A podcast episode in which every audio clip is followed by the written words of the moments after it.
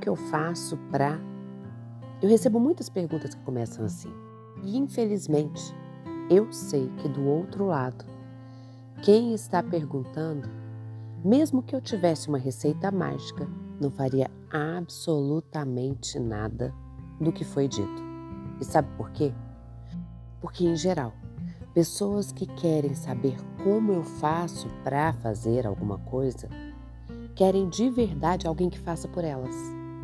Elas não querem fazer nada. Elas estão estacionadas na certeza de que alguém que conseguiu o resultado que ela deseja teve ajuda, teve sorte ou qualquer outra coisa que ela alucinadamente imagina. E justamente por imaginar assim é que ela não consegue desenvolver o próprio potencial. Em vários momentos, eu também me pego com esse desejo de encontrar uma resposta que sirva como um atalho, que me faça acelerar.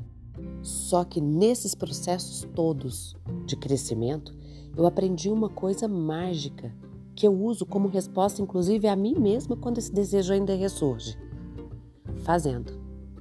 Começando pelo início, sendo consistente, testando, examinando o que dá certo para mim e renovando todos os dias o meu desejo de fazer acontecer. E você?